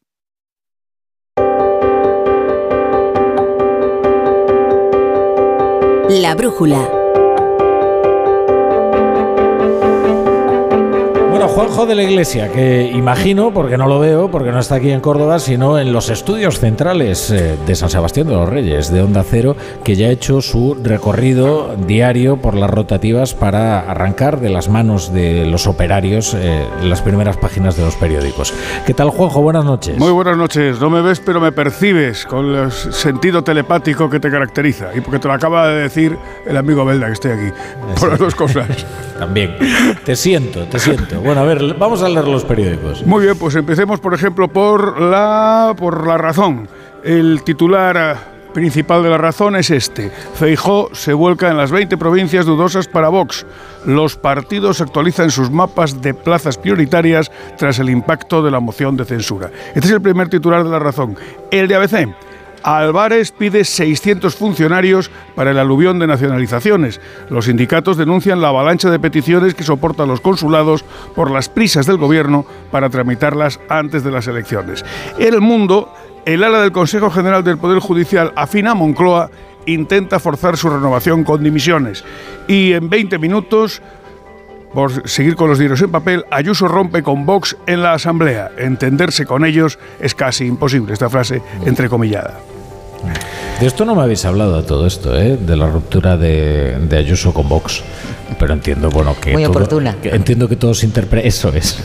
entiendo que todos interpretamos que hay un criterio de oportunidad. Era el último, la última sesión de la legislatura y hay que empezar la carrera electoral. Y también no sé si convenís conmigo en que la torpeza que ha demostrado Vox en esto es eh, manifiesta, porque claro, no creo yo que a su votante, desde luego, mm, le haya gustado que lo que el plan fiscal de Ayuso, pero bueno, oye, sorpresa sea la vida. ¿eh? Vox empezó equivocándose no aprobando los presupuestos de Ayuso, Ayuso se la tenía guardada y hoy se la ha cobrado, ha cobrado la pieza eh, con intereses. Eh, veremos qué resultado da en las elecciones del 28 de, mayo, si, si, ella consigue la ansiada mayoría absoluta o no. Si luego tienen que volver a sentarse a negociar la, investidura con, con, los de Abascal, en este caso con Rocío Monasterio, pues eh, el cuento será otro. Las rupturas y los acercamientos en política siempre se dan por intereses electorales eh, y la ruptura, eh, lo que está haciendo Isabel Díaz Ayuso es repetir el mismo esquema estratégico de las elecciones anteriores que ella forzó hace dos años. Rompió con Ciudadanos y en el plus de credibilidad que tiene ella ante la ciudadanía, lo que hizo fue quedarse con todo el electorado de Ciudadanos y yo creo que a, dos meses de las elecciones está repitiendo lo mismo, separándose abruptamente de Vox, que tampoco eh, eh, lo necesitaba, ni, o sea, podría haber hecho una cosa y la contraria, pero simplemente para demostrar al electorado de Vox que eh, ella se va por su parte y con la intención de quedarse con el electorado de Vox de la misma forma que le ocurrió a, con Ciudadanos. Lo más llamativo de todo es que ha roto con Vox diciendo lo mismo que dijo Macarena Olona, cada uno que siga su camino. Sí, cuando podía haber roto el momento oportuno para romper, fue cuando Vox le torpedeó los presupuestos, ¿no? Hemos estado esperando y ahora, ahora se encuentra este momento porque es eh, eh, el momento de inicio electoral. Bueno, de hecho hay una, veo la razón, en la razón, ¿verdad, Juanjo? Un editorial que hay una llamada en portada, ¿no? Iba, aquí iba a comentarlo. El titular del editorial es Ayuso retrata a un Vox desleal y desubicado. Este es el titular. la frase final, la última frase del, editorial es esta. Eh, Madrid, que no puede dar pasos atrás, necesitará una mayoría para que Isabel Díaz Ayuso no dependa de ningún grupo que no sea el suyo. Esta es la conclusión del editorial de La Razón. Por seguir con los editoriales de los diarios de papel, también nos ha llegado el editorial del ABC. El primer editorial tiene el siguiente titular pugna a la izquierda del PSOE. Yolanda Díaz se sirvió de la moción de censura para presentar su proyecto electoral. La colisión, la colisión de intereses entre Podemos y Sumar puede determinar el destino de la coalición. Si queréis os puedo avanzar también eh, las portadas de los diarios digitales que ya están publicadas en la red. En el diario.es abrirá mañana con esta información. El Poder Judicial agrava su crisis con la amenaza de una dimisión del bloque progresista. Y el adelanto del español, un titular que no teníamos en los otros periódicos. La Unión Europea desconfía de China en vísperas de la visita de Sánchez. Eh, no sé yo si desconfía precisamente por la visita de Sánchez o es por otro motivo. Acaba de llegarme la portada del periódico. Consecuencia de la escasez y el elevado precio de los servicios para la tercera edad, las excedencias de mujeres para cuidar a sus mayores se duplican. Este es el asunto con el que abre el periódico y bajo este titular una fotografía de los disturbios en París con este otro pie. Francia estalla por las pensiones. Las grandes ciudades del país acogen protestas masivas contra la imposición por Macron de la reforma de la jubilación. Por cierto, que hay una aclaración acerca del viaje de Sánchez a China, que se ha hecho a través de la agencia EFE, eh, no, perdón, de Europa Press. De Europa Press dice, claro, Sánchez centrará su visita a China en, lo que, en la que se reunirá con el presidente Xi Jinping en los lazos bilaterales con el gigante asiático. Es decir, que Sánchez no va representando a la Unión Europea porque todavía no está en, esa representación de turno de la Unión Europea, ni tampoco va a discutir el plan de paz chino para Ucrania, más que nada porque no es nadie para hacerlo. ¿no? Entonces, bueno, Moncloa aclaró una serie de aspectos porque se han hecho unas especulaciones acerca de este viaje, casi como si fuera la visita de, no sé, de Joe Biden. ¿no? los primeros en inflar, eh, el primero en inflar el viaje eh, ha sido el propio ministro de Asuntos Exteriores, eh, Álvarez, que ha dicho Xi Jinping recibe al presidente del gobierno español porque es eh, una autoridad mundial. Dice, bueno, pero vamos, lo recibirá, me imagino, en, el, en el ámbito de las relaciones bilaterales como ha recibido a todos los antecesores de Pedro Sánchez, empezando por Felipe González, siguiendo por José María Aznar, eh, José, Luis Rodríguez Zapatero y Mariano Rajoy. Yo he asistido, hablaba antes con Marisa, a, no menos de cuatro o cinco viajes de distintos presidentes. Y está dentro de la lógica de las cosas. Que haya coincidido este viaje con el cambio en junio de la presidencia europea y sobre todo con, con las tentativas de paz china en Ucrania para empezar, el, presidente del gobierno español no puede eh, hablar en nombre de toda una Unión Europea que desconfía, como bien dicen los compañeros del español, de China en tanto que es juez y parte en esto. es decir, no puede ir de mediador Xi Jinping cuando le está suministrando armas por bajo la Unión Europea nunca se ha creído ese supuesto plan de paz. el, primero que, que, habló en contra de él fue José Borrell. Pero que objetivamente que, el presidente de China pues eh, invite al presidente de España a mí me parece que, está bien, es una buena noticia. y a partir de ahí ya podemos hacer la broma. ¿eh? veremos, veremos qué ocurre en la reunión. Y, y, si queremos ser malos pues podemos pensar incluso que, que como eh, Xi Jinping, el presidente chino, se ha comprometido con Putin a mediar en la eh, solución de lo de Ucrania y que la petición de Putin es que se rinda eh, eh, Ucrania. De, si ha visto Xi Jinping cómo ha resuelto Pedro Sánchez sus problemas con el rey de Marruecos, cediendo la soberanía del Sahara, pues a lo mejor dicho, este es mi interlocutor. Claro. Oye, Juanjo, que no. veo, veo, que, eh, creo que hay una nueva encuesta ¿no? sobre el resultado de la moción o la percepción que ha quedado entre los ciudadanos después de la moción de censura de Ramón Tamames, que está aquí en la página 2 de ABC. En la, segunda portada de ABC, efectivamente, a toda página. El Partido Socialista Obrero Español es el más beneficiado por la moción, incluso para los votantes de Vox. Siete de cada diez españoles reconocen que el debate les ha interesado poco o nada, según una encuesta de GAD3. Siete, pocos me parecen a mí. Esta mañana lo comentaba Rubén Amón y me estuvo eh, eh, enseñando ayer las audiencias de, las televisiones en los días de debate y son audiencias de televisión penosas. Ah, eh, entonces nosotros estamos mal informados, ¿eh? Sí, porque, el gobierno decía, el gobierno, el gobierno, el gobierno, ¿no? decía que unos índices de audiencia con, picos, picos de estos, como eran picos de oro, sí, sí, los picos de, justo en los momentos. Pero eso es, lo que, ellos quisieran. Las mociones de censura, no sé, las, todas las que hemos vivido, ya esta es la sexta yo creo que requieren de dos claves. Una, que el candidato sea creíble.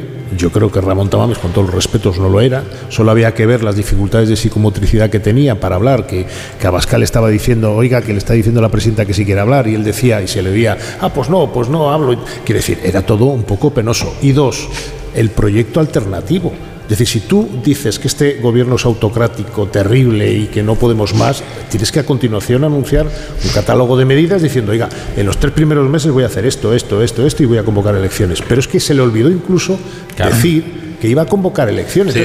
Nada era creíble. Y luego, se defendía diciendo que sí que había defendido un programa de gobierno. Y no, oiga, pero si usted no viene aquí. Pero que no se le olvidó. Está en el libro. Lo de las elecciones está en el libro. No, esa es la clave. Oye, pero es, lo más interesante, yo creo, de esta encuesta es lo que viene a partir de, la coma. ¿no? Eh, incluso para los votantes de Vox. Es decir, el problema es que los votantes de Vox tengan la percepción de que de alguna manera una maniobra de su partido ha favorecido a Sánchez. Claro. Porque eso es lo que le resultará, entiendo yo, ¿eh? insoportable, porque, en fin, no parece que eh, precisamente eh, quiera el votante de Vox favorecer a Sánchez. En fin, no. Entonces esto, hombre, no sé, y es una encuesta del diario BC y de GAT3 es un instituto con una enorme eh, credibilidad. ¿Os acordáis de la moción de censura de Pablo Iglesias? Sí. ¿Quién estaba más cómodo en aquella moción de censura? No, pero, eh, un, señor, un, señor, que se llamaba Mariano, Rajoy. ¿Quién era el más incómodo? Un señor que se llamaba Pedro Sánchez Pérez Castejón. Que por cierto también se abstuvo. Tiene razón. es que, Muy pertinente. Claro. Que también se abstuvo, es que es verdad. Y, y, además Mariano Rajoy, eh, ¿sabes por qué se notaba que estaba cómodo? Porque no dejaba de hacer chistes. Era un monólogo tras otro, era una cosa verdaderamente genial. Estaba el hombre como, oye, a sus anchas. Bueno, vamos a hacer una última pausa. Vamos a conocer el tiempo, vamos a echar el cierre con Chapu y nos vamos a ir a comer algo por aquí, ¿no? Vamos al morejo. La brújula. La Torre. Onda Cero. Este viernes en el Eurojackpot de la 11 por solo 2 euros hay un bote de 65 millones. Y tan tatara millonario porque con el Eurojackpot, el mega sorteo europeo de la 11, no solo te haces millonario tú, también tus hijos y los hijos de tus hijos y los hijos de los hijos de tus hijos. Compra ya tu Eurojackpot de la 11, que son 65 millones. Eurojackpot de la 11, millonario por los siglos de los siglos. A todos los que jugáis a la 11, bien jugado. Juega responsablemente y solo si eres mayor de edad. Con las lentillas, el polvo, los ordenadores, notamos los ojos secos, nos pican. La solución es Devisión Lágrimas. Devisión alivia la irritación y sequedad ocular. Devisión Lágrimas. Este producto cumple con la normativa vigente de producto sanitario. Dos cositas. La primera, ahora que necesito ahorrar más que nunca me has vuelto a subir el precio del seguro. La segunda, yo me voy a la mutua. Vente a la mutua con cualquiera de tus seguros y te bajamos su precio, sea cual sea. Llama al 91 555 5555. 91 555 5555. Por esta y muchas cosas más vente a la mutua. Condiciones en mutua.es. Tener un jardín en tu casa es fantástico, pero es lógico y normal que te preocupe esto. Me encanta invitar a gente a disfrutar del jardín de mi casa. Lo que me inquieta es que puedan entrar personas no invitadas. En ese caso, necesitas Securitas Direct, porque su alarma cuenta con sensores y cámaras exteriores que detectan cualquier intruso, respondiendo en menos de 20 segundos y dando aviso a la policía si pasa algo, porque tú sabes lo que te preocupa y ellos saben cómo solucionarlo. Llama ahora al 900 272 272 o entra en securitasdirect.es.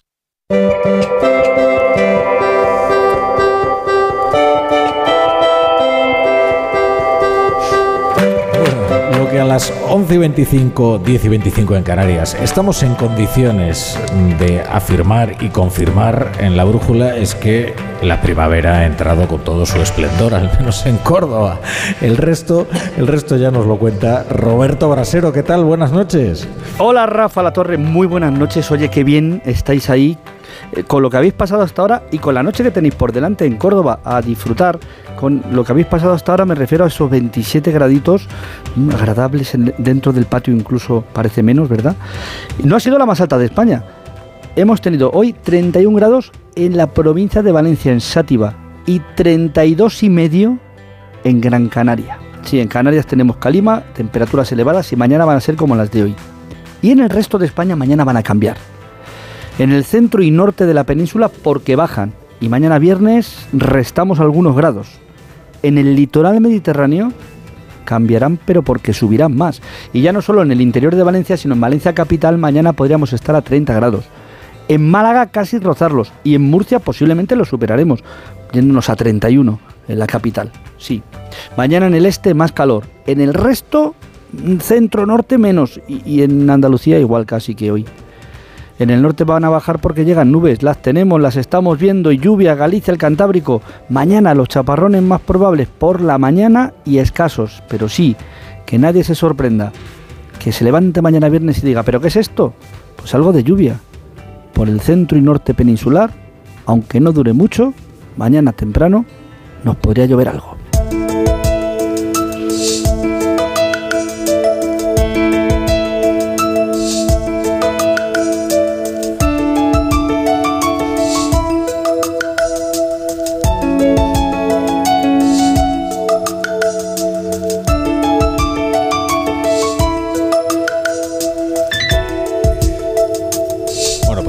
Ustedes avisados de cuál va a ser el tiempo de mañana. Luego no pueden decir, ah, es que me ha pillado por sorpresa. Porque tienen que hacer caso a Roberto Brasero, que no se equivoca jamás. Bueno, aquí, aquí viene ya el Chapo a Paolaza para, para echarle cierre a este día. Buenas noches, Chapo. Buenas noches, Rafa La Torre. Pues hoy traigo que en Madrid se ha levantado luminosa la mañana con esa cosa que tiene este tiempo de jazmines y de brotes en las ramas de los árboles. Hoy, en alguna parte de España, antes de meterse en la ducha, alguien ha pegado media Verónica con la toalla, el compás abierto, el mentón clavado en el pecho y así, en pelota picada, ha jugado los brazos a distintas velocidades y ha rematado el pase detrás de la cadera con cuidado de no darle al lavabo. En ese momento ya ha sido oficialmente primavera. Porque hay un momento en el que uno se siente torero y le rasean los vencejos por la parte del mes de abril y coge una loncha de chorizo de pronto y le pega al perro un pase así como por detrás, a pies juntos. Y si hoy estamos en Córdoba, pues será una manoletina, por supuesto. Digo que todo adquiere una luminosidad distinta. Y ese es el momento en el que Yolanda Díaz ha elegido para aparecerse en la moción de censura vestida de blanco y oro. De blanco y oro como el traje de Manuel en Santander antes de lo de Linares, y que se conserva, por cierto, en el resucitado, en Córdoba. Ojalá resucitara Manolete también, pero no. La vicepresidenta al fin presentará su mar y así sucederá el santo advenimiento del yolandismo que apesta a incienso y a azahar y a coalición con Pedro Sánchez, por cierto. En la izquierda de la izquierda siempre han tenido un punto bíblico, pagano, claro. El pelo de Pablo Iglesias, que se llamaba Iglesias, le otorgaba una cosa mesiánica y cristoide, algo propio de los líderes elegidos para redimir al hombre. Ahora tendremos que ir el domingo de Ramos a Magarinos a ver a Yolanda con la palma y la borriquita no es que la vicepresidenta se crea Eva Perón, es que Yolanda Díaz se cree la Virgen María. Mañana, Chapu. Pues bueno, ya hemos echado el día aquí en Córdoba, no me digáis que no tenemos un estudio fabuloso. Eh, ¿Vosotros qué sois más, de, mazamorra o de salmorejo? Yo, el rabo de toro para cenar no lo recuerdo. No, no, no. Pero, oye, yo creo que un flamenquín sí que nos vamos a apretar. Pero decía, decía Bracero que la noche está maravillosa y es cierto. Hombre, Y ahí nos vamos.